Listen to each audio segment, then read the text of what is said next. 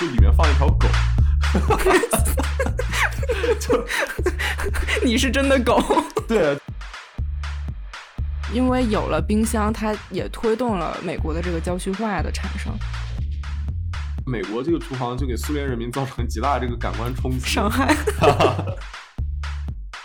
其实如果没有冰箱，那电视都不成立了。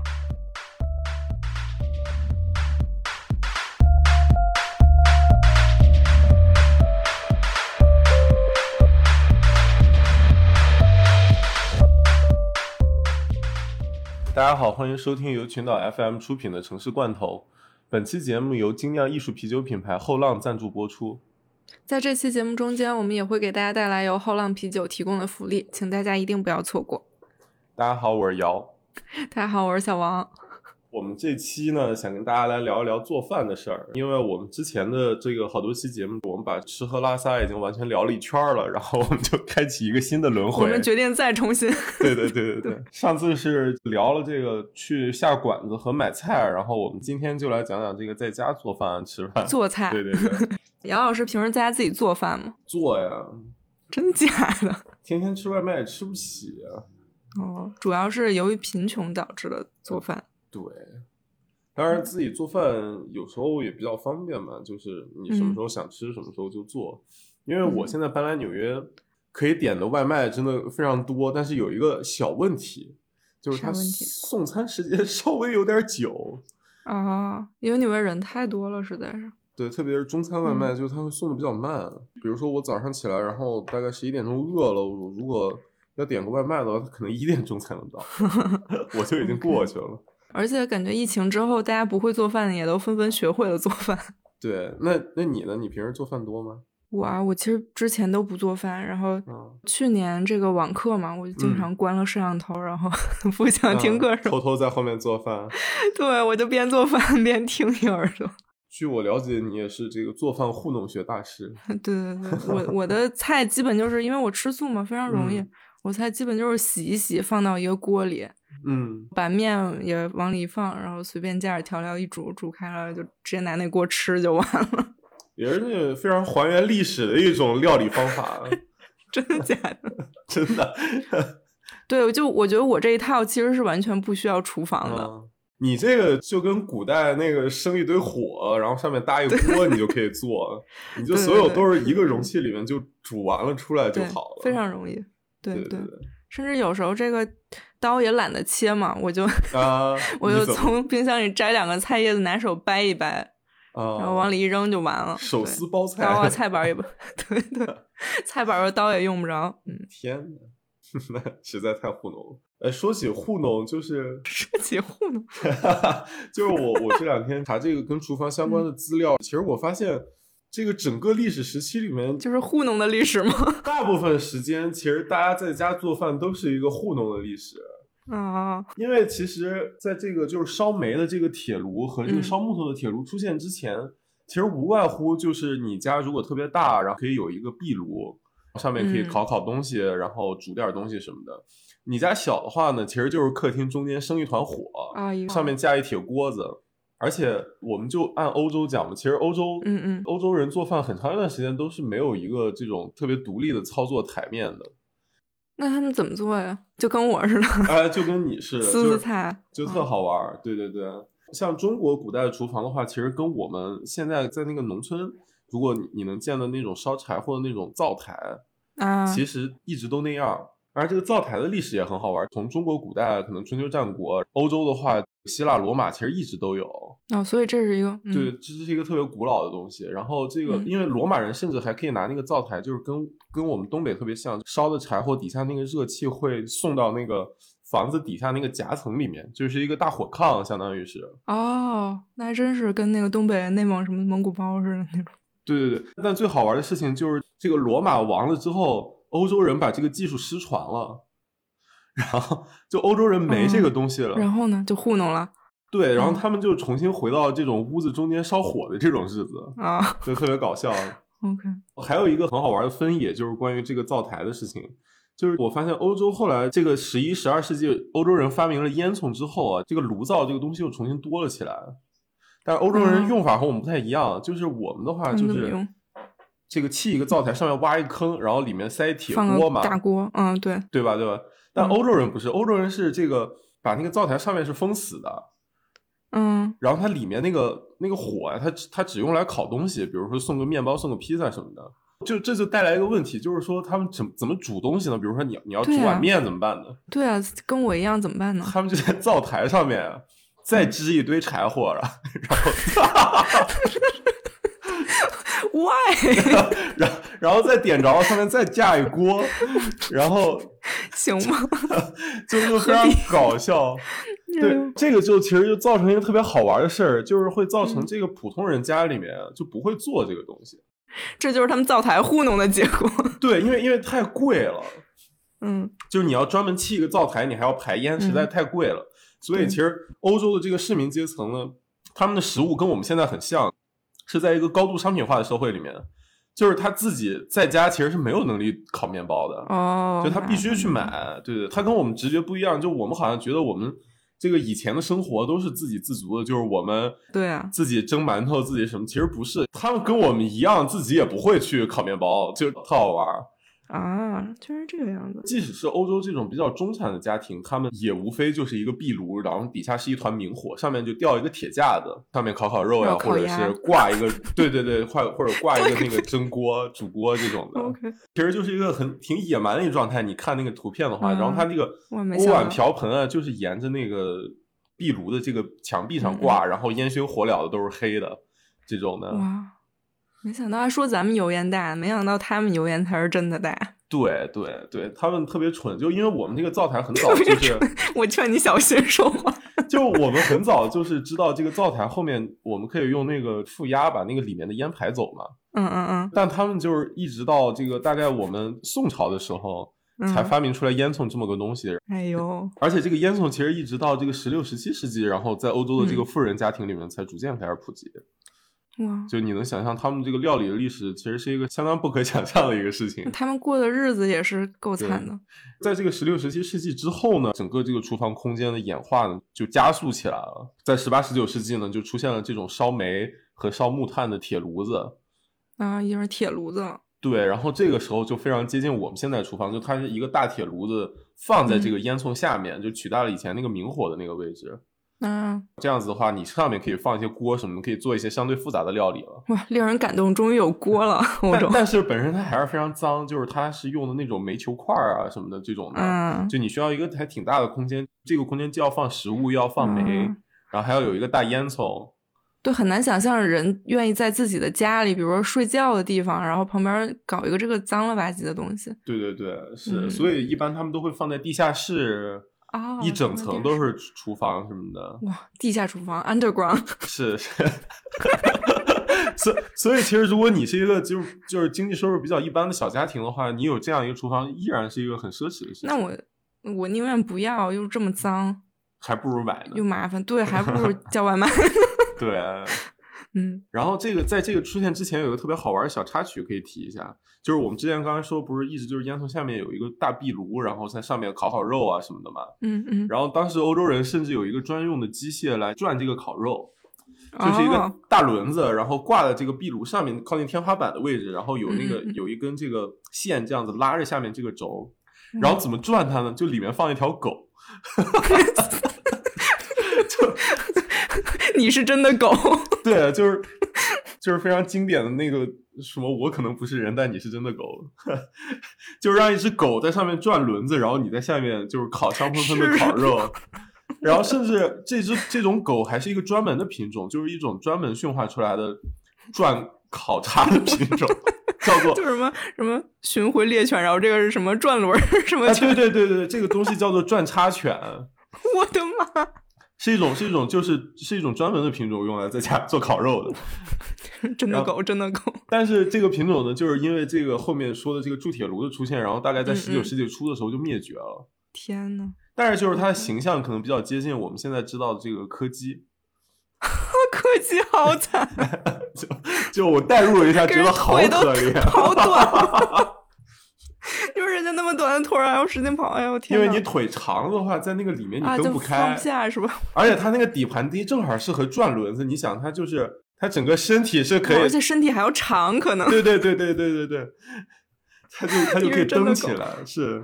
腿太长了，可能就蹬住了吧，那个就不转了。嗯，不是，我真的求求欧洲人，就你好好的发明个灶台不行吗？就你又发明机器又搞狗，哎呦，哎，就是特别搞笑。然后这个时候就已经到了十九世纪了，其实就是你看，我们就没聊两句，这个人类历史的绝大部分就被我们走过了已经。然后这个很快的二十世纪初呢，就出现了这个煤气和电嘛，就出现了这个烧煤气的炉子和这个烧电热铁的那个炉子。接下来就二十年代，那是不是就该有真的厨房了？对，到二十世纪的最终才出现这个我们现在所熟知的这种现代厨房，就是这个法兰克福厨房。法兰克福厨房，嗯，对，所以就是大家这么想，其实这个。一九二六年，法兰克福厨房被设计出来，然后到我们现在二零二一年，就真正的现代厨房，就特别是这个厨房作为一个独立空间出现在我们的家庭里面，就不过是这个一百年不到的时间。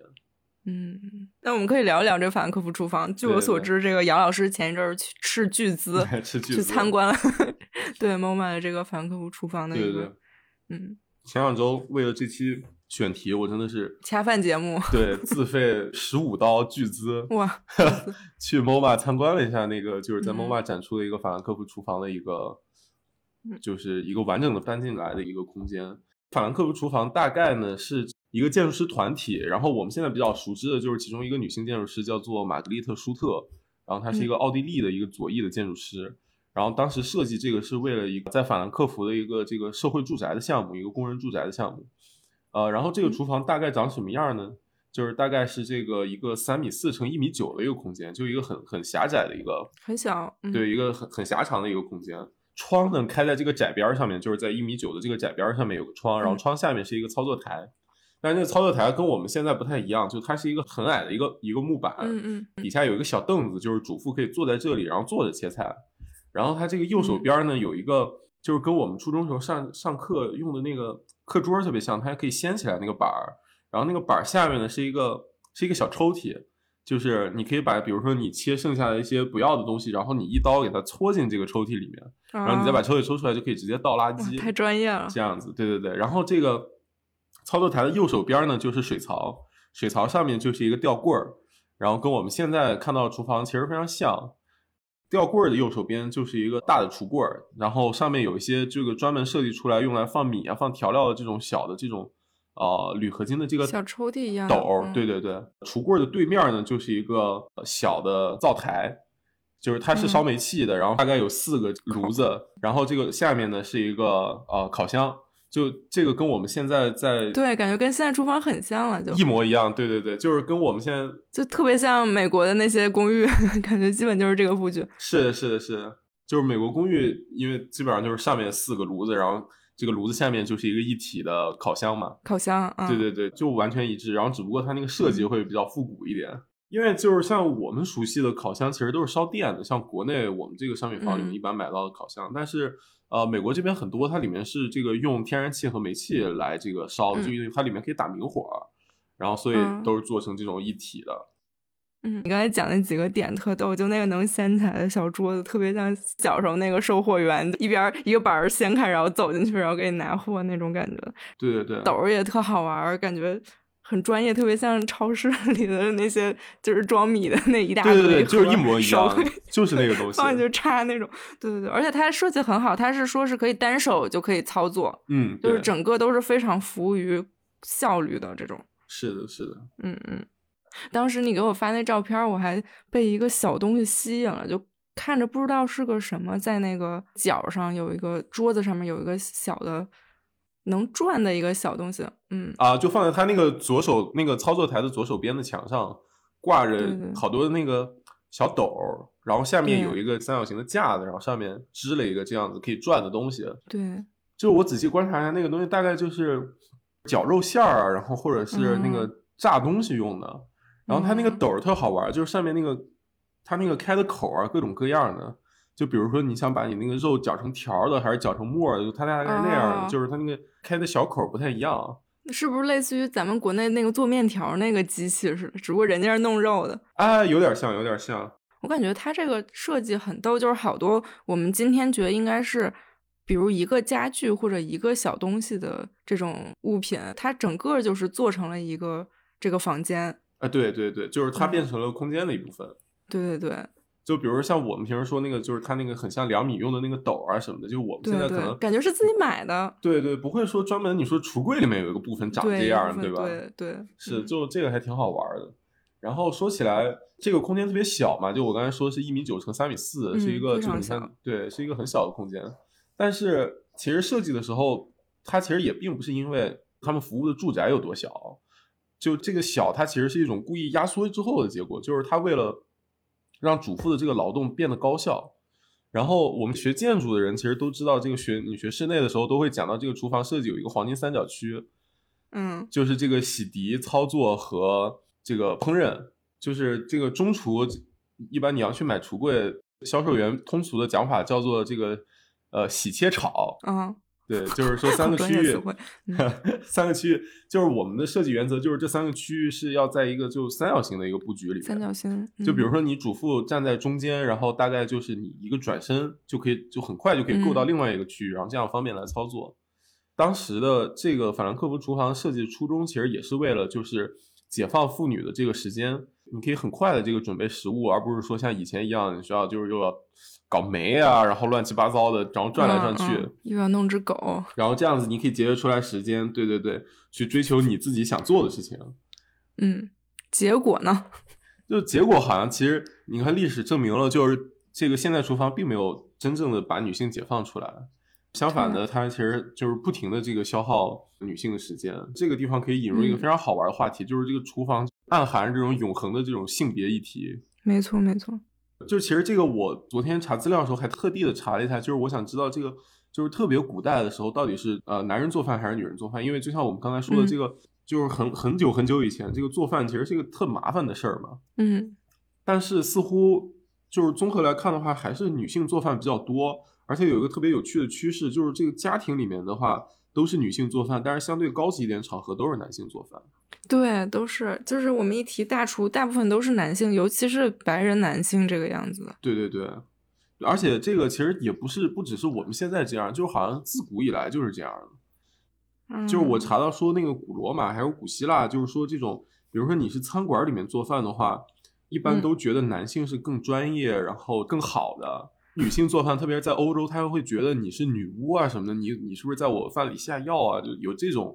这种污名化的倾向。嗯真的是可是你说就是说这种话的男人回家都是女人给他们做饭，对啊，多气人呢。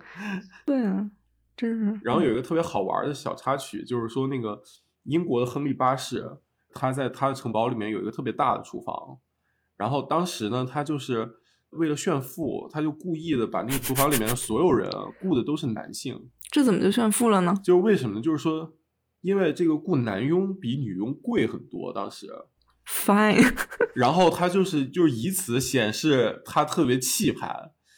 嗯，真的是恶心，你们这个很难的呀。哎，而且我有听说说这个法兰克福厨房出现，反而使一部分女性回到了厨房。对，就这也是个特别好玩的点儿，就是嗯。像我们前面说这个十八、十九世纪那个铸铁炉嘛，比如说嗯你是一个 townhouse，然后你整个地下室都是一个这个厨房，一个大厨房，嗯，对，这个造成什么问题呢？就其实这个像中产家庭里面，这个家庭主妇啊，她是不做饭的，嗯。她的主要家庭工作呢是这个指挥女佣给她做饭，嗯。因为这个就是铸铁炉这个东西本身它操作还是很复杂，你要弄煤啊什么的，你作为一个这种就是中产或者是甚至更富有一点的话，就做这种操作，其实在当时看来觉得挺不好的。，OK，但是这个法兰克福厨房呢，就是非常好玩的，因为它让这个做饭这个事情变得简单了不少。嗯那对于普通的中产家庭，是不是女佣就没有必要了？然后就把大量这种当时欧洲这种中产市民的这个主妇啊，就妇女女重新拉回到了这个家庭劳动的范畴里面去。嗯，所以其实是解放了女佣。呃，对，对 而且我觉得另一点，这个法兰克福厨房跟现在不同的，我感觉现在厨房除了它是一个准备食物的场所之外，它更是一个家庭成员在一起完成一件事情，然后有一个在一起的氛围的这样一个场所。嗯比如我们就是一边一个人切菜，一个人洗菜，一个人做啊，这样子，然后大家边聊边做，就是一起完成一件事情，然后一起准备这个东西，同时我们有一些交流。但是感觉法兰克福厨房它就是以极其精密的这种计算，把这件事情，把准备食物这件事情，完全的变成一种纯粹的这个劳动。对，它完全就是一个追求效率的东西。也是把女性死盯在了这个厨房的里面，你不可能说，哎，我边炒炒菜边跟人聊天什么什么，而是就是非常城市化的洗完切，切完炒，然后坐在那儿怎么怎么样，站起来拿什么，就是完全没有任何一个喘息的机会。对你刚才说那个特别好，就是说，比如说我们想在厨房里社交什么的，法兰克福厨房不允许。就像我们刚才说的，它是为了效率，故意把它设计的很小，就导致这个空间其实就是一个人的空间。第二个人站在里面，两个人就是走都走不开，打架了。就是其实对于这个事儿的批评，在当时就有。嗯，虽然大家都有这个批评，但是最后还是造成了一种不可逆的一个影响，就是说形成了一种妇女就是要这个在家做家务、做做饭的这种刻板印象。嗯，而且还间接的引起了这个就是说对家政服务的这种就对家庭劳动这种污名化和矮化。嗯，就是家庭劳动不是劳动。对，因为你想在这个十八、十九世纪的这个语境里面，你的这个家庭劳动 是需要委托别人去做的，然后你需要给人家付钱，这其实当时是一种是一种正当的一个工作类型嘛。嗯，一个职业。嗯，对。然后，但是当你这个二十世纪初，就是这个劳动变得容易了，然后变得可以由你这个家庭成员完成的时候，然后这个责任又又不可避免的这个出现在了女性头上的时候，大家就觉得。你们去做饭呀？这是一个理所应当的事情了。对，就其实这就形成了一种剥削，而且好玩的是，这种剥削是一个非常现代的事情，就它并不是说自古以来就这样子的。嗯，可能自古以来，这个就是这个男性对女性的剥削，在厨房这件事情上，更多体现是在这个阶级层面上，而不是说是在这个性别的层面。对，一个父权的一个结构。嗯嗯，就这个其实还蛮好玩的。嗯。就是说到这个，呃，女性回归家庭，其实还有一个点，就是推动了这个，就是女性跟这个厨房的捆绑，然后包括推动了整个法兰克福厨房这个模式的就大面积的推广，就是这个当时这个三三十年代的这个经济危机、经济大萧条，然后因为就业机会的骤减嘛，然后各国政府呢都是说号召女性回归家庭，然后来当主妇，这样子的话就是。造成了就是说我们现在印象中的这种就是美国三十年代四十年代这种嗯大的厨房，然后里面有一个主妇围着一个彩色围裙在里面工作这样子的对一个标准的画面。对对对对对。嗯。然后说起这个，有一个特别好玩的故事，就是说那个当时五十年代末，这个苏联跟美国有进行过一系列这种这种文化交流。然后呢？当时这个友好的文化交流，对对对对对。呃，美国有在莫斯科开一个展示美国文化和科技的一个展览会，然后展览会上这个就是有各种各样的这种代表美国科技的东西，就是各种娱乐，然后包括什么电影啊，然后还有这个百事可乐啊，啊，还有就是这个厨房，然后这个厨房就是当时的焦点，因为苏联人民其实在这个二十世纪初很长一段时间里面，大部分人都是住在这种集体公寓里面，都是没有厨房的。就是他们用的都是一种公共厨房，对，其实跟我们这个建国初期的这种大院文化非常像，然后包括还有一些这种工人新村的住宅也是这种模式，就是说我们有一个大的地儿，然后有好多个灶台，然后一家有一个小桌子摆在那儿，然后放点锅碗瓢盆什么的，这样子，就很像那个什么闲人马大姐里面 那个楼的那种啊，对对。对对对，呃，然后呢，就是这个美国这个厨房就给苏联人民造成极大这个感官冲击，伤害。然后这个呃，当时的那个美国副总统尼克松就跟当时的苏联总书记赫鲁晓夫就在厨房展台前面就展开了嘚瑟，就是一番非常友好的交流。然后赫鲁晓夫就是说说我们苏联人从来不看重这种不实用的东西，然后我们都是对造火箭、造卫星，因为当时这个苏联第一颗人造卫星已经上天了。尼克松就说他说哎，我们的人民就有自由选择。我们用什么东西的权利？总的来说，当时舆论上普遍认为，就是这场就是史称“厨房辩论”的友好交流是尼克松占了上风。然后就是赫鲁晓夫在这个刺激下呢，之后兴建了一大批的这个真香了新式公寓，就叫做赫鲁晓夫楼。就是虽然空间也一样比较简陋，但是呢，就是说这个在阳台上面会有一个比较小的空间来做厨房。然后这种赫鲁晓夫楼呢，就是当在中国也大面积的这种新建。然后像我奶奶家他们现在住的那个楼，嗯，就大概就是这种模式，就当时六七十年代建出来的狭长的一个厨房的一个空间。所以起码是每户都有厨房了。对对对，然后这个私有厨房在苏联出现之后呢，就引发了一批就是非常有趣的现象，就是说厨房这个逼仄的厨房，就我们刚才说它非常不适合社交。就因为就你是给一个人劳动用的嘛，装不下呀。对，但是在苏联呢，就是这个地方就变成了一个非常具有私密性的地下交流的一个场所。就是说，这个苏联人都会在这个朋友或者自己家的厨房里面来交换一些这种地下毒物啊，或者搞一点什么违禁品啊。之类的，看看美国来的堕落的小说啊什么的，嗯，就厨房再次变成了一个 underground 一个地方。对对对对对，因为当时苏联人是觉得这个客厅啊什么的是非常不安全的，对，就你在那儿聊天，如果邻居听到了可能会举报你。但是厨房呢，就是一个究极私密的空间，就是你只有最亲近的朋友，你才能带他去你的厨房嘛。对，这其实也蛮好玩的。嗯，你说这个其实让我想到不太相关的，但是小时候家里的一个画面，就是我们一个大家族里很多家庭聚在一起的话，在姥姥姥爷家呢，就是一群女性 长辈，就是在厨房里一边准备食物，然后一边谈就是 girls talk 那种，然后一群男的在外面就感觉边就等着，然后边吃点瓜子儿，边喝酒，边聊他们的那些事儿。对我家过年也这样，是吧？对，是是。那说到这个，就是平时在家做饭，你有什么就是关于厨房的这种记忆吗？我关于厨房记忆倒也不是记忆，就是老是这个空间上的形式，就是从小到大，这厨房老是一个推拉门儿，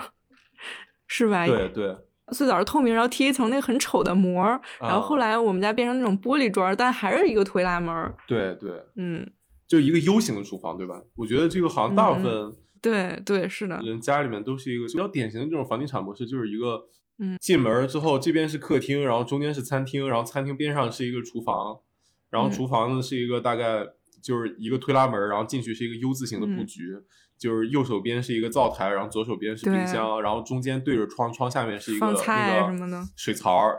嗯，对对对。然后就这个问题，我昨天采访了一下这个我在某知名地产企业工作的同学，对知名地产，就我就问了问这个关于厨房设计。最新的一些动态，还有就是因为他们是这个奸诈的房地产商人嘛，然后他们就是非常清楚这个市场上你做出来哪样子的厨房最好卖。采访了他一番，首先是说总的趋势，因为这些年这个房价上涨嘛，他们这个作为房地产商就会有一个这个控制总价的概念，就是说，你作为消费者，比如说你手头拢共就五百万，嗯，你买房硬预算就五百万，以前可能你五百万可以买这个一百五十平的房子。现在可能只能买七十五平的房子，但你横竖就是手里就这点钱，然后这好多钱，这这 横竖就是这些预算，所以说他他们就是说导致呢，厨房不可避免的在这个市场上面其实是越来越小的。啊，这样子，大家觉得不重要，因为市场上的主流户型是在减小的嘛，嗯，就会导致你的这个总体面积变小，然后厨房就会相应的跟着变小，嗯，但是呢，他们就说去年二零二零年有一个变化，因为疫情了，大家都出不了门了，然后突然之间，厨房又变得重要了，因为大家发现好像就你你真的非常需要厨房这个空间。对，因为以前很多社畜，大家觉得厨房你也不用，对吧？一个微波炉够了。对对对，可是热热外卖可以了。疫情在家，你就是不在厨房里面搞点事情，你干嘛呢？你干嘛？对，真的是。对，然后他们这个房地产商就闻风而动，就是我们新开发的楼盘，就可能。比如说你七十五平的房子，他会给你配一个就是一百二十平的房子，才能有那么大的那么一间厨房这样子。疫情让人在家就是重新真的是变了，就是重新审视这就是这个生活的空间。是的，是。对，然后他还给我讲了一个特别营销的概念啊，叫做 讲来给大家听听，叫做 LDK。嗯，这是什么呀？就是 Living Dining Chicken，呃，呸，Kitchen，Chicken，留着留着，Kitchen。就是说，你的这个客厅、餐厅和厨房是一个连续的空间，就是一个，比如说可以打开、可以互通的。比如说你在厨房做饭，然后这个另一个人在客厅看电视，你们两个是可以交流的，大概这样一个一个概念。我就特别好奇，问他说：“这个就是我们记忆里这个厨房推拉门这事儿，都是对啊，对，就是说，其实我们的户型是完全支持做开放式厨房，开放厨房，嗯。”因为你想，他们就是现在我们流行的这种 LDK 的观念啊，说这个客厅、餐厅跟这个厨房在一个序列上，比如说比较典型的就一个大的长方形空间，然后客厅在南边，然后厨房在北边嘛，对吧？它其实完全可以做成一个很漂亮、很现代一个大空间。但为什么就很少在国内？其实是因为这个房地产商在做的时候呢，就是我们的建筑规范要求它是，就是厨房是可以啊完全封闭的。它不是说必须封闭，它只是说就是，比如你做精装，你给这个客户交房的时候是可以，就所以说他肯定要装个推拉门什么在那儿。但是能不能拆呢？是可以拆的，就你自己把推拉门拆了，其实是没有关系的。嗯。但是，就是就是因为这个事情形成了一个误区，就是大家都觉得，哎呀，说我们中餐油烟大，感觉国内都是得，对对对，我们中餐油烟大，就我们一定要隔开。其实不是的，它只是一个就是为了应付就是这个这个审批的一个事儿，你知道吧？我回家就跟我妈说，我妈那个每天我爸做饭的时候，就每天都是你为什么不关门，一直在因为这个事情吵架。我也觉得，因为在在国外，其实我们都是那种开放式厨房嘛，就还是在做中餐，其实。感觉如果油烟机够的话，完全没有问题了，也没什么关系。对，是，而且其实大家都有点把这个，就是油烟真的是没有那么可怕，因为就一来是我们现在国内这个抽油烟机技术真的是领先全宇宙，就是你知道，就是我们在美国用的这个抽油烟机都是都是没有风管的，你知道吗？我们都开玩笑说，这个美国这个不叫抽油烟机，叫做吹油烟机。就是大概长啥样，我给大家讲一下。就是我们这个灶台上面有一个微波炉，或者就是一个对微波炉的下面，它下面有一个两个滤网，然后它可以往上吸，嗯，然后往上吸。但是你打开上面的柜子，你发现上面其实并没有那个排烟管。哎，那就要问，吸个寂寞，这个烟去哪儿了呢？烟其实就从它上面有个口子，它就吹出来了。对，其实我们家最油的地方就是这个微波炉上面那个柜子里啊，那柜子巨油。那微波炉上面，对对对对对，是它是靠什么把那个烟弄掉呢？它就是那个下面有两个滤网，它靠那个滤网把那个油烟吸附住。但是呢，就是我现在这还好啊，我以前。就是那老房子住的时候特搞笑，就我那抽烟机和那个灶台之前的灶台，我感觉少说也是八十年代过来的了。就 就是 有一个什么现象，就是下面我们炒菜啊，然后他会把那个油烟吸上去，又从上面吐出来。经常我做菜的时候一抬头啊，就发现他那个抽油烟机的那个沿儿上面就有三滴那个非常饱满的金黄色的大油滴滴在那儿，眼看就要滴到我菜里了。然后，然后我赶紧就拿纸把它擦了，我操，就巨油。天啊！但是国内呢？国内现在抽油烟机就是我之前正好帮我爸妈就是做这个装修啊，就我去看过。你知道抽油烟机现在他们这个商家做展示都怎么做吗？以前比如我们就是说这个不跑烟什么的，他们现在是在这个抽油烟机底下放一盆那个塑料球啊。我他好像那个抽彩票，对对，就跟那个抽彩票，然后就是巨夸张，就就是乒乓球大小塑料球，然后他们全都吸住，就吸在空中，你知道吗？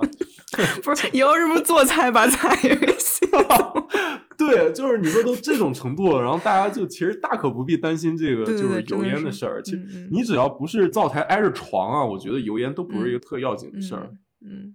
而且我感觉开放式厨房就是你这个朋友提的这个叫什么 LDK？LDK 对对 LDK 这个形式真的是很好的一个，就是让家庭有一些交流的一个空间模式。对对对。对，而且他也提到，就其实现在不仅是就像我们这种建筑师有，就是有这种想法，其实房地产商也很清楚，就是说这个厨房大家是需要就有这个社交需求的，开放的，对对对。比如说你小孩在客厅玩，然后这个你在厨房做饭，然后你是希望说能盯着他，或者说对能对对能有一个交流，就你不希望像以前一样，就是门一关，然后在里面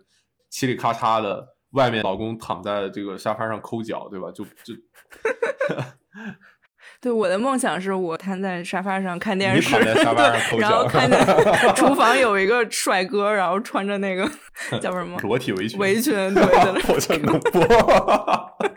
不是穿着帅哥和衣服以及完整的衣服在这炒菜这一个形象，哇，太好了。对对，其实这个就是做开放式厨房，我可以给大家有一个思路，就是说，你除了那个抽油烟机之外，你可以做一个那个导风机。在这个抽烟机的前面的天花板上装一个导风机，它是做什么呢？就是它是你抽烟机是往上吸风嘛，然后这个机是往往下吹风哦，就把风推一推，把油烟推一推。对对对，然后就是啊相当于是它用一个这个气流形成一个幕墙，在你这个人和你的锅中间，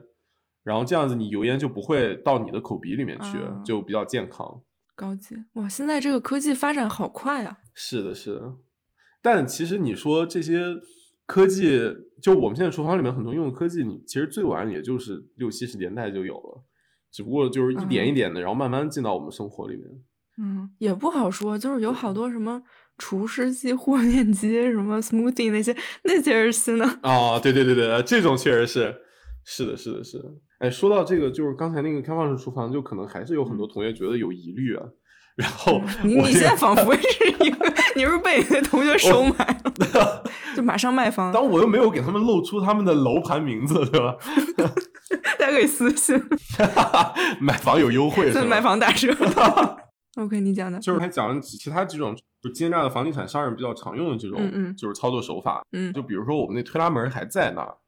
但我们把嗯 U 型厨房的那个两端啊就往外延伸。嗯就比如说厨房这个推拉门里面呢就是一排橱柜，然后有一个灶台，然后外面呢就隔出来外面呢，比如说我们有个水槽，然后有一小节台面哦可以在外面切菜，我们也可以把冰箱移到这个推拉门的外面。这样子就你除了炒菜什么的，就是开火的地方，其他的都在这个你的起居空间里面完成。啊，这个样子。对，这跟我们家那个有点像，我们家当时装修时候就是弄了一个中厨，一个西嗯厨这个样子。对，嗯，但我质疑，我们家西厨就变成一个放东西的地方，就完全没有人在用。哦，他也给我讲这个中西厨的事儿，我觉得特好玩儿。就是说这个西厨呢，一般出现在比如说像这种两百多平的这种大豪宅里面，就我没有暗示你的意思啊，就没有影射你的意思啊。就是他说这个他们做精装这个西厨，就是中西厨结合，大部分是用在这种比较大的户型里面。然后这种大的户型，就是他们做这个市场调研有有一个什么发现呢？就这个就跟我们前面内容可以呼应起来，就是说这些大户型的这个买房的人啊，这个消费者其实他们是不用中厨的，啊，这样子，就是特好玩。那显然这不是我们家，就是我们家看来是个贫穷的家庭。书名号贫穷啊，搞了个，就是他们就说那个西厨用的会比中厨多，是为什么呢？因为嗯，为什么？中厨是给保姆用的，然后哦西厨是西厨是自己随便搞点什么东西，自己搞搞什么烘焙啊嗯什么的。你就是因为你没有听说过谁家没事儿这个教阿姨做烘焙，都是自己这个做烘焙玩儿。其实这个又说回到我们前面讲这这个性别议题，就是说你那个家庭劳动作为一种工作嘛。其实你说有钱人也是，就是为了规避掉那个劳动的那一部分，只是保留了这个作为有趣的这种，他们觉得是生活一部分这种，嗯，一个享受，对对，烘焙这种事儿，一个 lifestyle 那种，对对对对对，这个是自己的，然后就是劳动呢又重新外包给了这种专业的家政服务，这个万恶的有钱人。对 对对，嗯就是个还挺有趣的趋势吧。你就觉得整个这个嗯历史就是一直在这样子来来回回、来来回回的走。而且就感觉厨房真的是这个资本发展的非常明显的一个体现的空间。嗯，对对对对，就其实厨房可能就是我们家里面就是最政治化和最这个资本化推动的一个点。政治的部分就是说这个性别议题嘛，就它跟女性的身份是绑定的，然后它跟你的家庭的这个权利关系也是绑定的嘛。嗯然后甚至在五六十年代的美国，甚至比较大的这个厨房里面，会有一个家庭主妇用的办公桌，就特别搞笑，就是一个跟白领办公桌特别像，然后 L 型的，然后上面还有一个小台子，嗯摆点乱七八糟东西，然后有一个转椅在下面，就是专门用来凭什么呀？我 处理一些什么，就是嗯家庭的这种就是乱七八糟的事情，然后顺手就可以起来做个饭，嗯这样子一个空间。哎，气死了。哎，嗯，那资本化怎么说？其实很简单，就是说我们这个厨房消费啊，包括各种各样的，因为嗯厨房就是电器嘛，就有各种各样的电器，然后都是在这个空间里面。就可能厨房是我们装修里面最贵的一个空间了，就是有，真的是，对吧？对吧？就是其实它电器嗯密度极高，然后整体的那个现在我们流行这种整体式的橱柜也是造价挺高昂的，嗯嗯就它一直都这种消费主义一直在不断引导的一个，就是比如说有了烤箱，然后这个广告铺天盖地说，哎，我们应该有一个烤箱，然后说有个冰箱，就我们都要有一个冰箱，有越来越大的冰箱。对对对，就像我们刚才说那个赫鲁晓夫跟那个呃尼克松的那个厨房辩论嘛，它其实本质上也是一个以美国为代表，就这种精致的中产厨房，代表美国梦的这种消费文化和这种就是当时苏联认为工人阶级的这种你们应该共享厨房这种文化的一个碰撞。对。那聊了这么多关于厨房的故事，我们也得聊一聊厨房里面经常放的啤酒。那我想问问姚老师，有什么特别好喝的啤酒推荐吗？那当然是我们本期节目的赞助商——精酿艺术啤酒品牌后浪了。那在介绍后浪之前，我们能不能先给听众推荐几款经典的精酿啤酒的口味呢？啊，能。推荐精酿啤酒，首先要说的一定是大家最熟悉的 IPA 了。对，像我这种都不太喝精酿啤酒的人，我也是经常在美国这边超市里随便的一看，就有一大酒柜的写着 IPA 这样的啤酒。我又仔细看过，这个 IPA 其实是印度淡色艾尔的意思。对，这个其实在国内我们很长一段时间都基本上是把这个 IPA 和精酿啤酒划等号的。对，是的。但是你知道 IPA 的起源故事吗？我不知道，我只知道它好像是跟英国有关，但是具体的我还真不知道。对，就是这个酒特别好玩，就它虽然叫印度淡色艾尔，但它其实是英国人发明的。其实原因就是当时在印度的这个英国殖民者不想喝这个印度的恒河水，所以他们呢宁愿以酒代水，就天天喝啤酒。可是这个英国的啤酒运到印度呢，就时间非常长，非常难以保存，所以他们呢往里面加入了大量的啤酒花，让它在这个路上持续的发酵，然后来保存它，所以就形成了现在这个 IPA 非常经典的这种苦味和啤酒花的香味的这种风格。哦，怪不得我自己的感觉就是 IPA 那个啤酒花的味道非常的大，然后像我这种不是很喜欢啤酒花味道的人，我就会觉得，哎，怎么是这个样子？对，但是有一些非常喜欢啤酒花香味的朋友呢，就会这个是对这种酒欲罢不能。对，嗯，对。那后浪 IPA 也是非常厉害，他们有获得2020 CBC 中国国际啤酒挑战赛 IPA 组的天路奖。那除了这款特别优秀后浪 IPA 之外，后浪还有两款艾尔酒，分别是美式琥珀艾尔和假日 IPA。如果你特别喜欢这种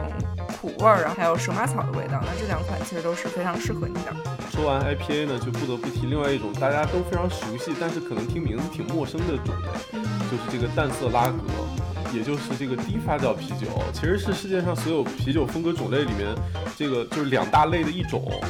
然后另一种呢，就是这个相对的高发酵艾尔酒。然后我们平时常喝的这种大绿棒子，其实也算是这个淡色拉格的一种。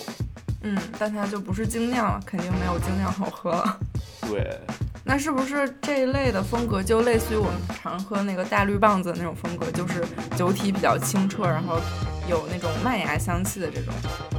对，没错。所以说，没有接触过精酿啤酒的朋友呢，我们会推荐你可以尝试一下慕尼黑淡色拉格，是一个不会错的选择。嗯，安全之选。对。那还有一种风格呢，就是世涛。那世涛它是会有甘草味、巧克力味道和焦香的一款啤酒。比较著名的这个健力士就是世涛。就我现在的这个冰箱里面还放着一排健力士。但是世涛也有稍微清淡一点的口味，比如说燕麦世涛，还有牛奶世涛，感觉还挺神奇，我还没有喝过。这个就是从我个人经验来讲，我觉得世涛是一个跟 IPA 的口味非常好的一个，就是相对的一个关系。就是如果你不太喜欢那种特别浓厚的啤酒花的香味，世涛里面这种焦香、这种巧克力的感觉，会可能会这个让你非常喜欢吧。像我这种不太喜欢喝啤酒的人，可能世涛就是比较适合我的 啤酒的口味。嗯，对。那我们也介绍了这么多款精酿啤酒了，不得不搬出我们的好消息。好消息，好消息！我们本期的赞助商后浪也呢，也为我们提供了福利，就是我们邀请大家回答问题，参与抽奖。嗯，那抽奖方式就是呢，在我们的任意的音频平台对我们这期节目回复。回答后浪啤酒除了后浪 IPA 之外，还有哪两款风味的艾尔啤酒，并且对我们本期节目内容发表任何你想说的留言，然后截图发送给群岛的微信公众号或者是微信账号都可以。我们会从所有平台的留言中抽取两位幸运听众，送出非常好喝而且包装非常精美的后浪六款风味啤酒的组合套装。除此之外呢，我们也会抽取五位幸运听众，送出后浪啤酒提供的购买优惠券。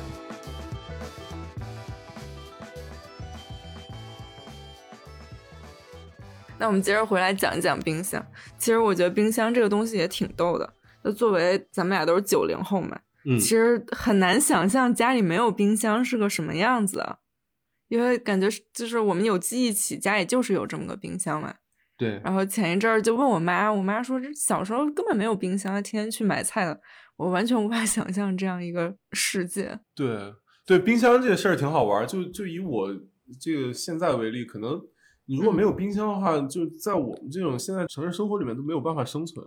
比如说，我们可以想象没有电视，或者啊说我们起码可以想象没有电视之前的家是什么样，或者说没有空调、没有暖气、没有什么什么。没有互联网，甚至对，没有冰箱就感觉完全没法活了。但其实我查了一下，发现嗯最早最早这种家用冰箱是晚到了一九一三年才开始有一个人发明，但当时对只是发明是一个美国人叫弗嗯雷德沃尔夫，嗯但当时只是发明，但直到这个一九二七年，是通用电器彻底的就推出了一款叫 Monitor Top 的这款，就是它才成为第一台被广泛使用的这种家庭冰箱。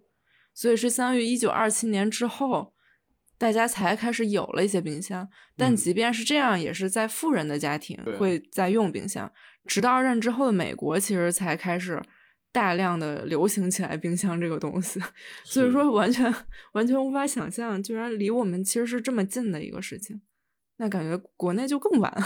其实你说如果在中国的话，可能也就是我们出生那个时间点，可能也就才开始普及吧。对对，你你说什么家长结婚时候可能都还没有，对吧？对，是家长结啊婚什么彩电什么，对，不禁陷入思考，咱们小时候到底吃的是什么呢？对啊对啊，真的是。而且我怀疑小时候可能也没这么多需要放到冰箱里的那些东西，是是，什么冰淇淋啊，然后冷冻食物啊，什么估计都没有。对，你记不记得你小时候你能想起来的最早的一个冰箱是什么样子的，或者说是什么颜色的？最早的冰箱就跟现在的冰箱差不多，但比较小，特别特别矮，嗯然后上面是那个冷冻，上面一个小门，底下一个稍微大点门。对对对对对对。那它是不是白色的？我怎么记得是绿的呀？就是是那种浅绿色的。哎，好像是，对对对，就好像感觉小时候是最早有一批白的，然后包括一些电视剧里出现都是那种淡、嗯淡绿色，有点奶绿色的那种感觉。对，然后然后特圆润嗯长的，就跟那个现在卖得特别好那个牌子叫什么叫叫 Smag 吧还是什么的，就一个意大利的那个电器就圆角的边儿，对圆角，然后也是嗯那种特别复古的那种那种糖果色，然后就是嗯圆圆的。嗯，但其实最早最早冰箱大部分都是嗯白色的，冰箱啊、洗衣机啊，然后一些其他的厨房电器，包括空调什么，他们有一种就是统称就叫做白色家电。啊，然后其实就是指这种可以减轻人们劳动强度的，然后提高这个生活水平的这种产品，其实都叫白色家电。嗯也是因为他们最早出现的时候都是白色，然后这个设计不是普普通通来，就是说弄是白色最容易就白色，嗯但其实是因为它能传递一些信息。在一九二五年的时候，有一家广告店，佛罗里达的广告店，它还打了一个冰箱广告，然后它的啊广告词是这样写的：说闪闪发光，干净的白色与现代白色厨房完美融合。所以你啊就可以想象，就是一个白色的冰箱，就是一个非常闪亮的，然后光滑的表面，你觉得它又干净，嗯，又有效率，就是嗯。非常吸引人的一个状态。哎我想又跑个题，就回到我们刚才说那个厨房历史嘛，就是这个广告，你说是一九二五年对吧？对对，对，就是特别好玩。就你想，这个其实就在这个二十世纪初和这个十九世纪嗯末，就我刚才说嗯这个厨房还是这种就是铸铁炉，然后大烟囱，就是铸铁炉，你想也是黑的，然后煤也是黑的，大烟囱里面熏的也是黑的，就是这样一个环境。然后就你就想象厨房那种脏兮兮的，就所以你说，其实这个做成白色，感觉是一个必然。对，就一下子哇，一个现代的白色的厨房的一个样子。对对对，而且你说以前这种大铁炉子，你都得放在地下室，然后又特昏暗，然后又对又眯得慌，然后你这个新的嗯厨房、哇，然后就整个白花花的，然后你还靠着窗，就这样一个，一下子就是一个新的一个景象对对对，可想而知，就是对嗯当时人的那种冲击的那种感觉。对对，然后也是到了后面就开始有一些青绿色或者粉红色这种变得很流行。嗯，我怀疑可能青绿色就是看起来又挺干净、挺淡，然后又有一种健康的感觉，对对可能是这样。对我感觉后面到很近了才开始有黑色呀什么，就是大家开始觉得很酷，然后可以把它当做一件家具，然后可以和家进行风格匹配的对对对，就所以其实是一种就是对。这种审美趋势还有一种历史的必然性。对对是是。就我刚才说到电冰箱，我觉得特好玩，就因为我们之前有一期就是请这个朱启鹏老师聊这个菜市场嘛，因为菜市场和超市的变化对我们其实这个厨房的生活也是有很大的影响。但是我在想，如果没有冰箱的话，可能也没有超市。对对，是这样。就所以他俩是一个就是不断的互相影响的这样一个感觉。对，就其实 Rainer Benham 有说过这个事情，他就是研究很多这个家电啊，包括冰箱还有空调啊什么这种，他就觉得这些家电就把一个家变得不是一个建筑，而是一个像一个容器、一个空壳一样。嗯。然后这些家电真正的才决定了家里的这种环境，就它塑造了一个。比如说和外界不同的一个温度的地方，然后冰箱可以提供食物啊什么这种，我们也可以看，就是二战之后嘛，美国才开始流行冰箱。其实呃根据 Rainer Banham 他的理论，也是因为有了冰箱，它也推动了美国的这个郊区化的产生。因为有了冰箱，大家才可以，比如说走到很远，然后开着一辆车去买一周的、两周的食物，拉回家往冰箱里一放。我就慢慢在家做饭。那有冰箱之前，这个事情是很难的。嗯，所以就冰箱不光是影响了我们的生活，就完全的影响城市结构的这样一个事情。对，就是你刚才说这个家电定义的家这个事儿，就是可以说回到法兰克福厨房，就是这个玛格丽特舒特，它设计之初呢，就你看我们刚才就是对这个纯粹的劳动化，就厨房变成一个纯粹的劳动和生产的空间，就是进行了一番批判嘛。但其实当时它的设计初衷恰恰就是说，为了把这个空间变成一个特别纯粹，就像工厂车间一样的一个空间，就是一个高效的。对对对，因为当时社会思潮就是对于他们这种左翼知识分子来说，其实还是比较偏，就是对技术比较乐观主义的一个一个状态，就是他觉得这种标准化的生产，这种高效率的生产是有利于帮助人们解放出来自己的时间的。你说到这个，其实也挺逗的。嗯，其实有个点跟这个很相关。嗯，就是当时人们是想把厨房就变成一个纯粹的生产空间一样的东西。但我们讲到冰箱了，其实冰箱反而是一个让家变得更家的一个地方。对，就是 John Hartley 他有他有一本书叫 Uses of Television。嗯，它里面主要是这个写电视什么什么的嘛。但他有一章就有写到，其实如果没有冰箱。那电视都不成立了，对，就是因为电视成立条件是你这个家要很舒服、很好玩、很有吸引力，它是一个很有娱乐环境的一个家。如果没有的话，那人为什么在家窝着看电视？为什么不去，比如在酒吧里，或者要么我出去玩嘛？但因为有了冰箱，我们可以就是很卫生、很清洁，储存很多食物，然后包括可能储存饮料或者什么，就是各种就是手边拿来就能吃的东西，然后。给家塑造了一个非常有吸引力的一个休闲娱乐的氛围，然后才形成了这种以消费文化为基础、以家庭为核心这种生活方式。嗯，所以是没有冰箱，你电视都不香了，大概是这样一个。是啊，是啊。你说没有冰箱，你光看电视，你说你看球赛，想喝一瓶美美的冰冰的啤酒，烂梗。哎呦，烂梗。对，是的，是的，真的是这样的。对。还有就是，呃，在你那部分也说到了这个厨房的性别的这个事情嘛。嗯，对，在找冰箱的时候，我发现一特好玩的东西，就是一九七二年这个美国农业部啊，嗯，他发了一本小书，就几页，然后这个书的名字叫《一个干净的冰箱，一个干净的家》。嗯，这个书里是什么呢？就是讲你怎么清洗冰箱，怎么装东西，然后怎么给这冰箱解冻，怎么好好的保养冰箱，你就感觉冰箱是一个特新的一个东西，然后。与此同时，书里面有很多非常漂亮的插图，全部都是一个穿着围裙的女性啊，比如说怎么清理冰箱，然后一个女性非常开心，然后握着一个抹布，然后在那清理冰箱，然后怎么装东西，女性捧着一堆东西往这个冰箱里装。对对对，嗯，就是那个画面完全就是好像美国男性的美国梦那种，一个漂亮的主妇 穿着一个围裙在那在那给你准备食物，给你把家弄得好好的。对，真是太典型了。对的，而且非常好玩。虽然这个现代厨房是起源于欧洲的，但其实，嗯，就是真正把这套系统发扬光大，确实是在美国。对，因为美国人的这个居住空间确实比欧洲人大，而且它的城市就是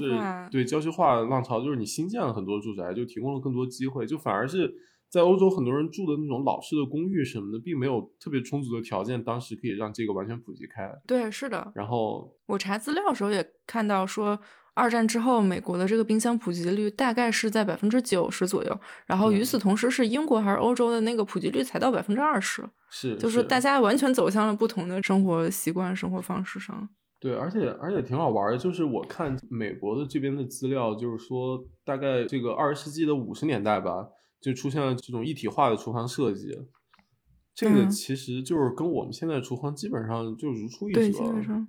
因为你想那个橱柜什么的，其实是没什么科技含量的嘛。对，就是个柜子。就我们只是把中间嵌套的这些家电换了好几代，嗯，但是本质上它那个整体的那个空间的形象就跟我们今天完全一样。就所所以说，就是这个厨房作为一个生活空间的发展历史，就是在短短三十年之内就就急速的改变人类的生活。是的，完全的改变。对，你看二九年它建出来，五十年代然后就就跟我们现在就一样了。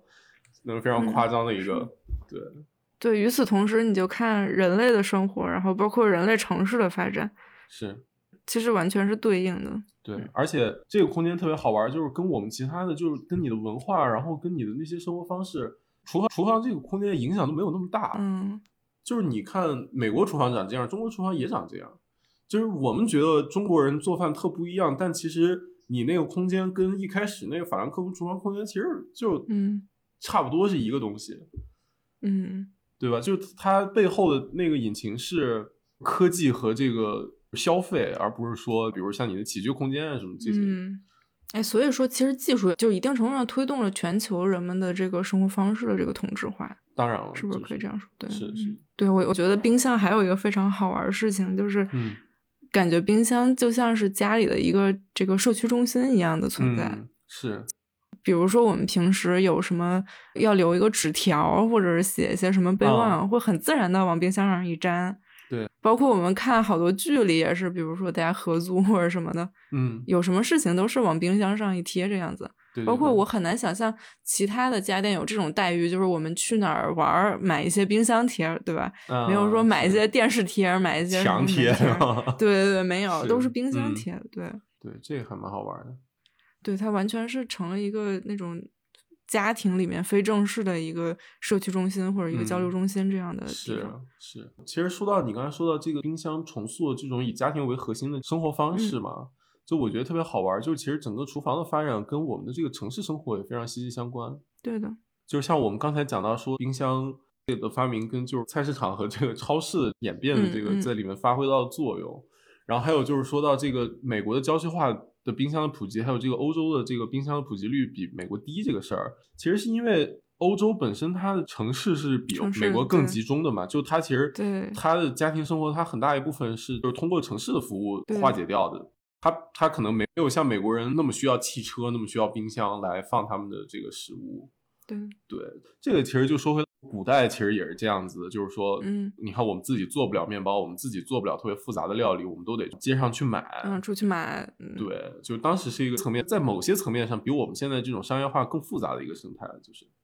对，是的，是的。但是就是我们这几年的城市发展，可能又变成了另外一种趋势，就是说我们现在就是又开始越来越多的依赖一些这种。外包的服务，而不是说我们完全自己在家做饭。比如说，我们现在有配套这种可能超市的配送，对，甚至这种生鲜的配送。然后，嗯，包括你可以点外卖，对吧？嗯嗯，你可以就买到很多半成品，然后回来，比如说你简单的烤一下，或者简单的翻炒一下，或者简单的煮一下就可以吃的这些东西，就是又重新的这个在塑造我们对于这个厨房的使用。对我感觉是所有的跟饮食相关的这个技术的发展，其实都在一步一步的重塑我们的生活方式和重塑这个城市的样子。嗯，对。然后其实讲到外卖，我觉得也可以讲一讲办公空间里面的这个厨房或者办公空间里的饮食。嗯，因为好多现在点外卖也是在办公室去点外卖嘛。是。其实就也很难想象有外卖之前在办公室里到底怎么吃饭。其实现在到底怎么吃饭？对，有点想不起来了。就是现在已经很适应说，对 就很适应中午的时候大家一起就点个外卖，或者是每个人自己点一个这样。是，然后非常快速吃完，非常快速的投入工作这种。就回到工位上。对对对，其实我的老师之前给我讲过一个我觉得还挺动人的一个小故事嘛，嗯，就是他之前是在。当今美国非常顶级的一个事务所成立之初加入那个事务所的，嗯，然后当时他们的活动是每天中午大家一起去做饭，就是他们的事务所是有个厨房的，然后不管多忙熬到多晚，每天中午两个小时雷打不动，就是所有的人在一起一起烹饪、一起做饭，然后大家一起吃饭。天呐，他后面就是这个公司越发展越大嘛，他就退出了，然后他就跟我说。就感觉最早的时候，大家一起做饭那段时间，也是这个事务所作品最有意思的，然后大家关系最好的一段时间。到后面这个事务所越发展越大，大家也不可能，比如说你到了好几十号人，大家也没有办法一起去做饭。是，然后大家的合作可能也没办法说所有人都盯着所有事情一起合作的这样一个关系了。对，后面他就觉得这个事务所可能也变味儿了，然后做的这个东西就离开了。对，也没有之前那么好玩了，感觉还是挺神奇的一件事情。就是对，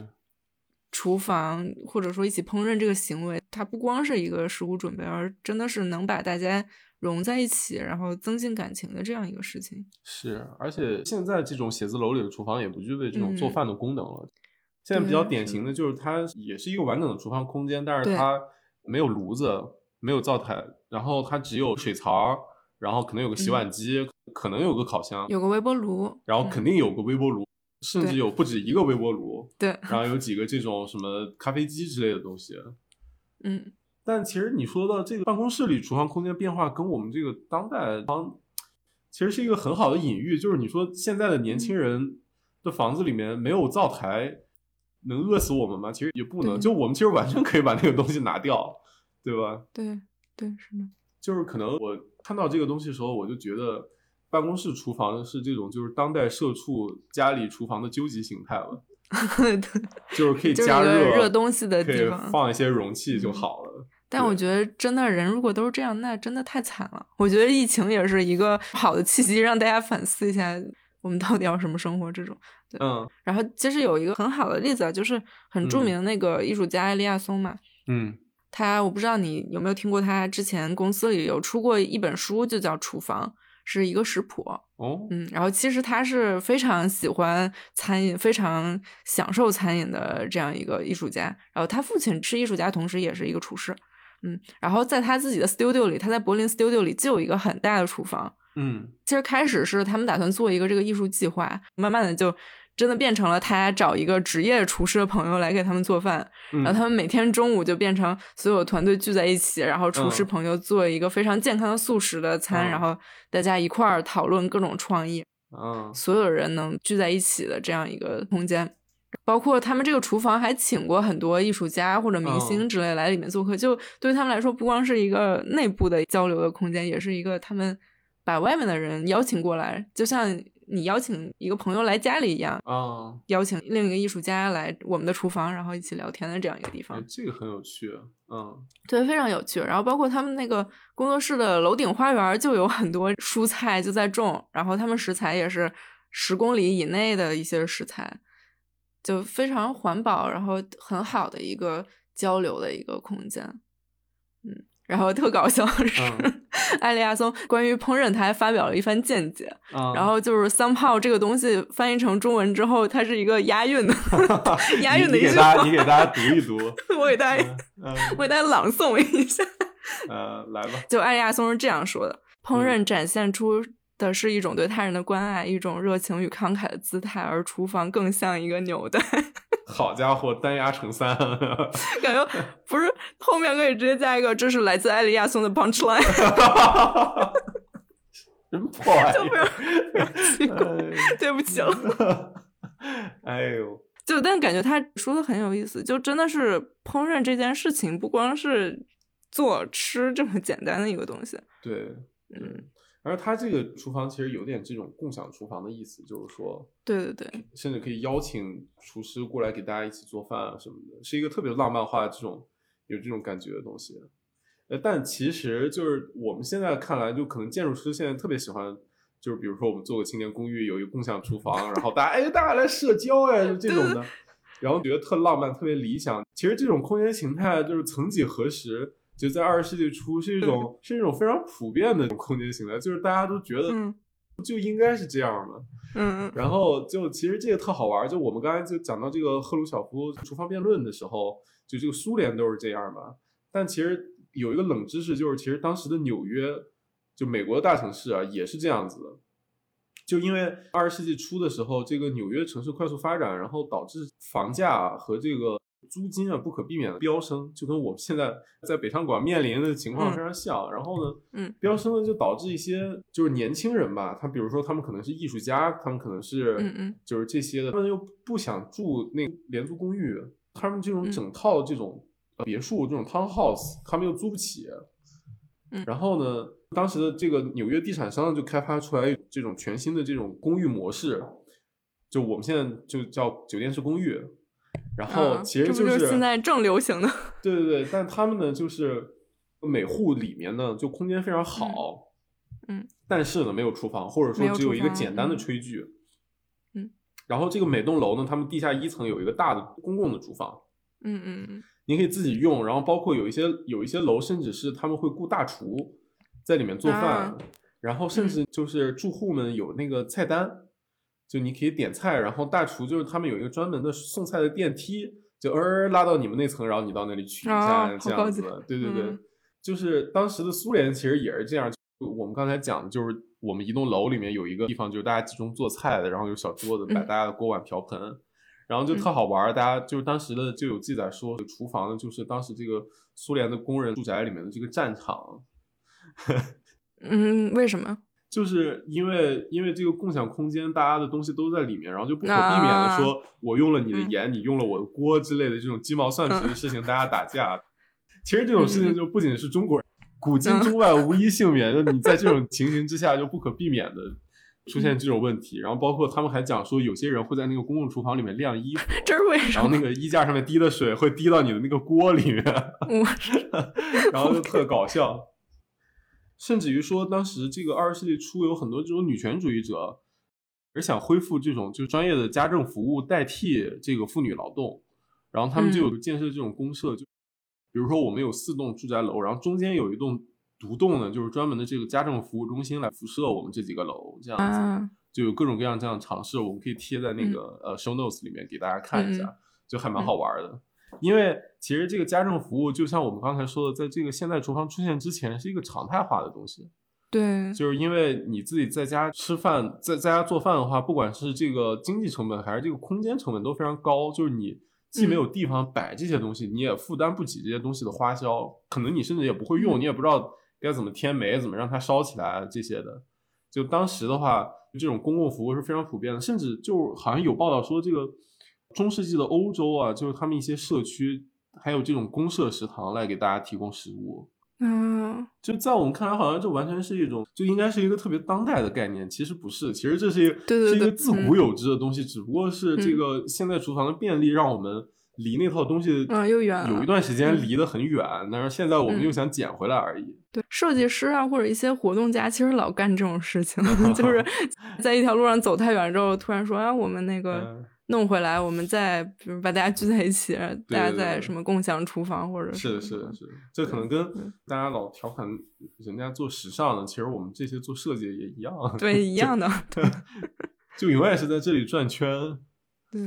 感觉我们往回看一下，我们今天聊过的所有东西，比如说现代的厨房，然后或者是冰箱，或者我们说到这个什么公共厨房啊之类的，就好像都是新发明了一个东西，然后企图就是更有效率或者更解决某种社会问题之类的，但好像都就是也造成了一些副作用，或者是带来一些人的生活方式或者城市方式的改变。嗯，然后我觉得这个我们就不可避免的要说，就是。最新的关于食物的这个技术，就是这个平台外卖这件事情。就感觉这个是所有的东西里面对人的生活方式和对城市的这个形态改变最大的一个事情。是是，嗯，就是我们在第零期的时候，其实大概提到过这个点，就是我们当时有提一个叫“美团城市”或者“饿了么城市”这么一个概念嘛，嗯，就是说其实这个平台外卖在重塑我们的这个对城市生活的一个体验。对，就是曾经我忘记了在哪里看到过一个概念，就是说叫“七幺幺城市”，就是说便利店，嗯，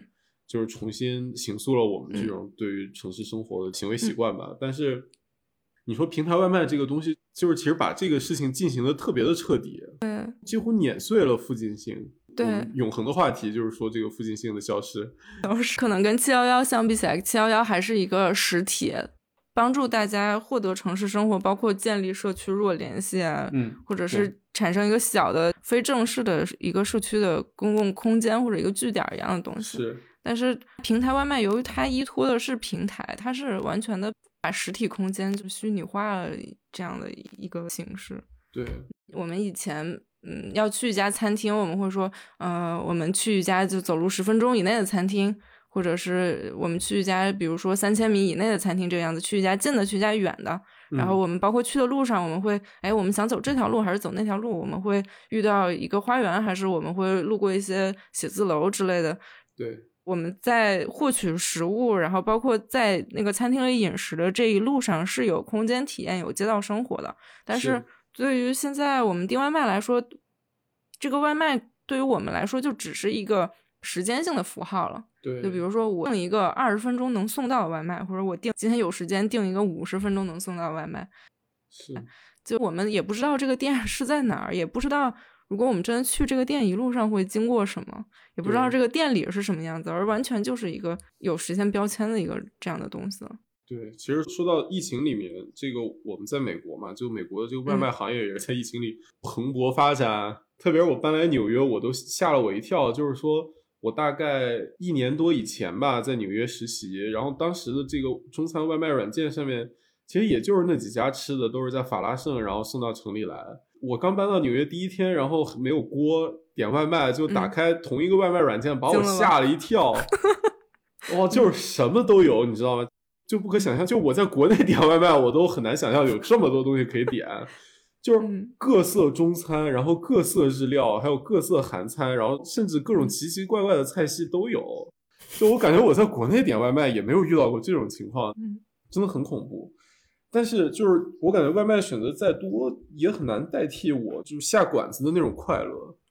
嗯，我在疫情里面这么长时间，我现在特别迫切的愿望就是能跟朋友一起去餐厅吃饭。对，是的。但是我觉得这是对于。你来说，因为你现在还没有一个非常正式的工作，这这怎么跟我有没有工作有什么关系？好难过，要戳一戳你。就比如说，对国内经常加班的人来说，嗯，是，他可能真的没有这种特权，说去哇，我好久没跟朋友吃饭，我怀念这种聚在一起的感觉，或者我我想要这种附近性，就是。对他们来说，外卖就是太方便了，节省了太多的时间了。啊，我这话可能有点何不食肉糜啊！就我觉得，你家里桌的班，周末不想跟朋友一起吃个饭，就是可能没有周末，是吧？不是你没加过班，你真不知道。嗯，对我来说，加班之后就是没有饭，就是只有酒，就我没有力气去一家餐厅和朋友好好吃饭，我只能喝很多酒。啊，说起上班吃饭，我有个特别好玩的事儿，就是。我在纽约实习的时候，然后当时就经济比较紧张嘛，然后因为实习工资比较少，一半儿都要那交房租，然后另外一半儿当时还要就我当时是攒那个工资去日本玩儿，然后 剩下吃饭的钱就所剩无几，然后雪上加霜的是我的那个国内的信用卡当时被停掉，就我真的只能吃自己的工资了。然后当时就是说我那个纽约的朋友给我推荐了一款工作吃午餐的软件。就是大概你一个月给他交个七十刀吧，然后你每天中午可以去选择这个附近的一家餐馆，哦，给你配好，对配好的菜。但是我使用那个软件呢，就给我造成了极大的痛苦，就实在是太难吃了。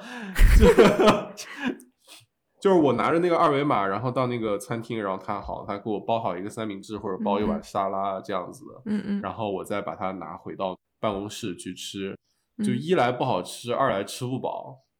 嗯，有三来，它就是那个餐厅里面最一般的菜色才会加入到他们这个 app 的服务里面。嗯，对，然后甚至我都没有在餐厅里面坐下吃饭的权利，你知道吧？就是因为我这玩意儿太便宜了。可是你想，就是这个软件它还在运营，运营很好，就说明就是还有很多很多人就是在每天这样子吃午餐。是是，所以感觉大家就是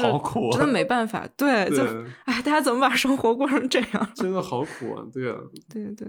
嗯，然后关于外卖一个很有意思的东西，就是因为我上学期有一门课也是研究了一下外卖嘛，然后当时我加了几个外卖员微信，然后我觉得他们外卖群体肯定是对饭最了解的人了，对吧？那我问问他们，就是他们觉得，比如北京哪家餐厅最好呢？他们肯定能给我推荐一些非常地道的，就是可能外人不知道的这种餐厅，是，所以我就去问了。然后你猜这个外卖员最喜欢的餐厅在北京的餐厅是什么呢？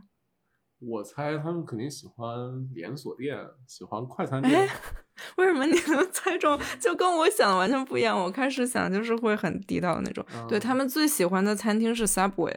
就是因为我问为什么，然后他们说快，就是极致的快，是吧？加热就三十秒。对他们，他们对一个菜的这个评价体系，就是完全也是带着时间性这个样子。就包括我之前看的那个一个报道，他就写外卖员其实可能最讨厌的餐厅就是那种非常 local 的那种，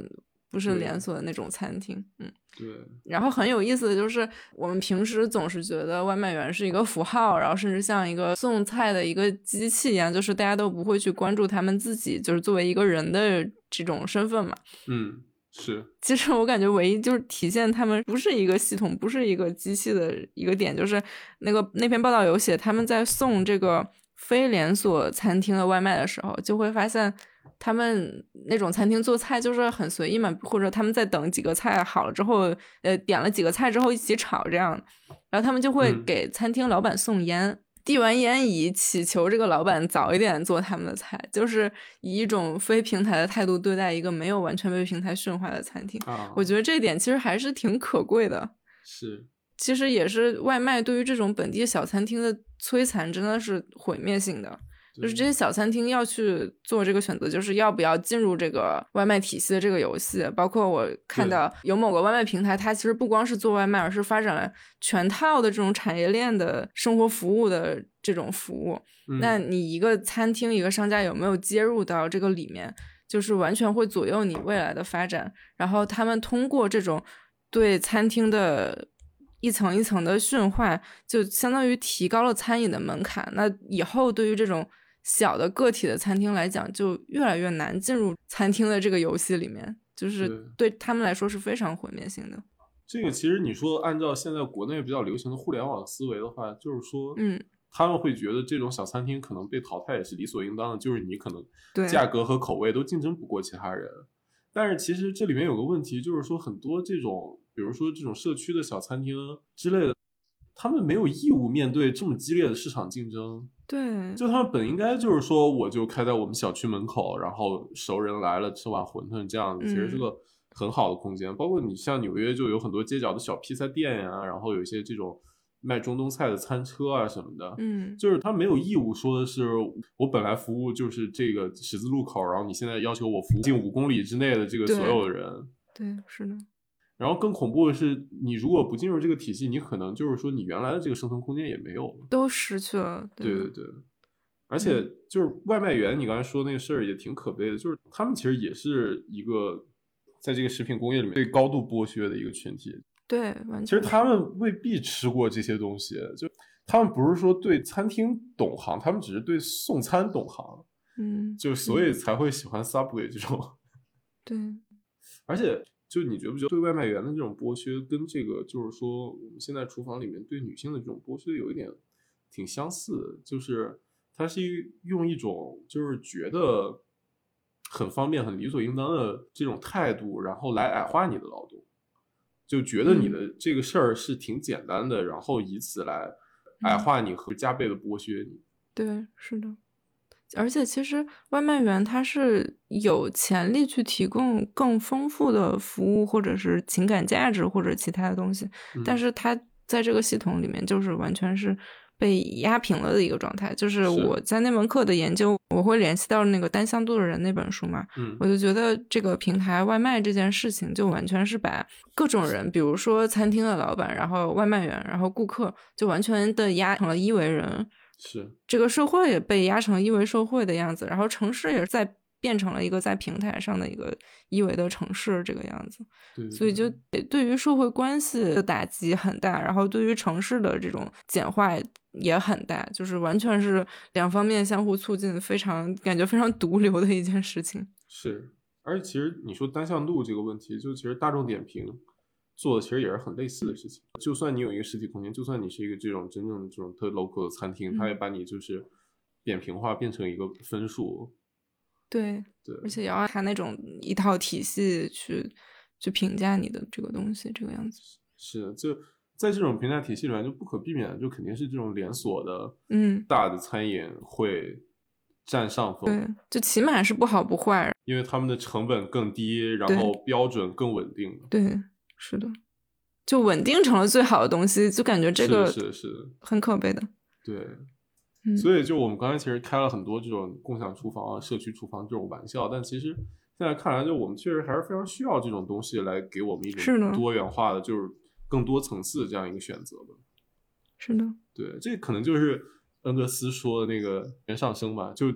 就你看我们这期这个厨房就把这个东西就完全就是一个螺旋上升的这个，就是说通过就把现在这个事物发展到它的对立面，然后来不断的这种往前走嘛。就你看一开始是这个，就大家家里面不做饭，都是在外面买，然后家里面又嗯可以做饭，然后又有女佣，然后又没有了女佣，然后又是女主人做饭，然然后又不后现在做饭又不做嗯饭了，又要解放女性，然后就一直这样一直这样走，然后慢慢的往前。但可能嗯就是现在这个外卖，就是给我们生活带来一个前所未有的挑战吧，就可能是就我们前面讲的这么大一批都没有面对过这种嗯，就这么大的危机，就是对于我们的这个城市生活，是的，但嗯总会有出路吧？希望是吧？嗯是，哎，其实是希望大家可以把更多的关注给到食物，或者是比如烹饪，或者是去享受生活这件事情上。就因为对呃现在的状况，我我们在美国就还是在疫情期间嘛，其实真嗯的就是慢下来会让人思考很多事情，然后就包括你说你那个地产公司的朋友嗯，会说，大家在这个期间重新去考虑厨房的价值。就觉得厨房不够用，对这个事情也是一个契机，就大家不要过得这么惨，就不要真的让社畜变成自己这个生活的本质，然后就真的食物就只是一个果腹的东西。我觉得食物它带来的信息，然后它的价值，能把人联系起来的这种能量还是很强的。是，而且未必就是说大家一定都要自己做饭，但是我们嗯。就是在选择食物的时候，可以多一些思考和这种对对，其实挺好玩儿，因为，呃，我们这期是聊厨房嘛，是因为我们就是有一天做选题的时候，突然觉得好像我们家庭里面的很多空间，就我们从来也没有特别仔细的审视过它，就觉得它好像理所应当就是这样子的。嗯嗯，对，然后就是当我们都聊起来之后，发现还是挺有趣的。对对，就是这个空间，然后对我们生活的影响。每一点变化其实都是很多东西在一起推动的。对对对，其实最后可以说一个特别有趣的点，嗯就我们现在吃的一些食物啊，其实历史也远没有 远没有我们想象的那么悠久，对吧？是的，是的。就我觉得特别好玩。就我后来发现，就是说现代川菜的概念是一个非常非常近现代的事情。啊，这样的吗？对，然后好多嗯菜啊就就特别多菜啊，就是都是甚至是改革开放以后才有的。比如说我们现在特别喜欢吃什么小龙虾呀，然后我们喜欢啊吃兔肉啊，然后喜欢吃那个什么烤脑花呀，然后喜欢吃什么就是什么黄焖鸡和什么鸡公煲之类的，这些都是改革开放之后才出现的食物。嗯，就所以说，我觉得是个很好玩的事情。甚至这个欧，就是我们现在老开玩笑说，这个欧美人喜欢吃炸的，什么炸鱼薯条啊，然后这些七七八八的东西。其实炸这个东西真正形成体系是在二十世纪初，你敢信吗？嗯，可能以前没这么多油，没有那个锅啊什么。对，也没有这个锅。嗯然后，嗯，中国人炒菜也是宋朝才开始大大面积的出现了，那个也已经就是十一、十二世纪了。嗯，然后这个时候呢，欧洲才出现烟囱。嗯就是才有这种真的大的壁炉。就我觉得很好玩儿，就我们吃的东西大概可能每二十年就会翻天覆地的有这个变化。就其实大家回去可以问一下爸爸妈妈，就他们小时候吃的东西跟我们现在吃的东西就完全不一样。比如说我最爱吃的烤冷面，也是 感觉上了大学之后才有的东西。是我是啊，真的吗？烤冷面是就是新有的反正我感觉我之前没有没有见过烤冷面。啊。OK，就在这个欢乐的氛围中 结束这期节目。但是要再次感谢后浪啤酒对我们这期节目的大力支持。对然后大家也不要忘记参与我们那个福利活动。然后抽奖方式我们在前面有说过，然后我们也会在 show notes 和我们的微信推送里面再说一遍吧。嗯，好的，那就大家享受食物的时候，对对对记得来一瓶美美的啤酒。OK，大家再 OK，见谢谢大家，拜拜。